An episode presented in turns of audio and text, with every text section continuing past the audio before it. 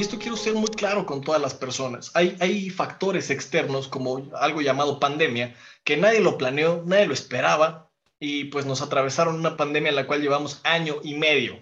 Yo, su servidor, creí que iba a durar dos, tres meses y pues cual llevamos año y medio en pandemia y desgraciadamente en México pues va para largo.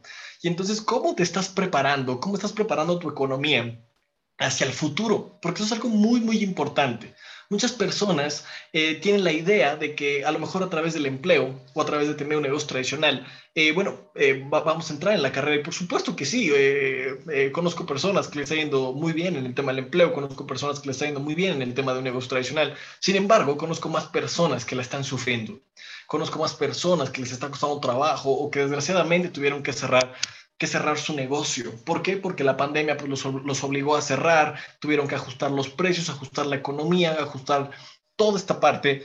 Y entonces, eh, una de las reflexiones que me encantaría que se quede en el día de hoy es que el mundo ha cambiado. El mundo ha cambiado completamente. Eh, así como lo conocíamos hace, un, año y medio, hoy no existen muchas cosas. ¿sí? Eh, el, mundo cambió al 100% en muchos factores, de muchas maneras, y entonces ¿qué tanto estás cambiando tú? ¿Qué tanto está cambiando o qué tan abierta está tu mente a decir, ok, sí quiero hacer esto o me tengo que adaptar? Porque ya no es si quieres, ya no es si te lates, te tienes que adaptar a lo que viene en un mundo, ¿sí? Y en un mundo que lo tienes encima en seis meses. ¿Sí? Desgraciadamente, estamos viviendo la, la, tercera ola de la pandemia, que está siendo una tercera ola mucho más dura, mucho más compleja en la sociedad mexicana y entonces no me voy a meter en el tema de salud porque no es mi fuerte. Sin embargo, puedo hablar de lo que la tercera ola va a repercutir en negocios, en la gente que hoy tiene un empleo.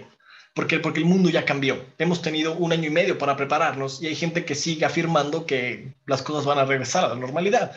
A mí no me gustaría que regresen a la normalidad porque había muchas cosas que no funcionaban, que hoy la estamos usando como recursos. Simplemente el usar, eh, el usar plataformas digitales hoy nos permite poder trabajar eh, súper bien, nos permite trabajar en muchos otros lugares y es parte de lo que voy a compartir. ¿Por qué? Porque voy a compartir algunos datos que me encontré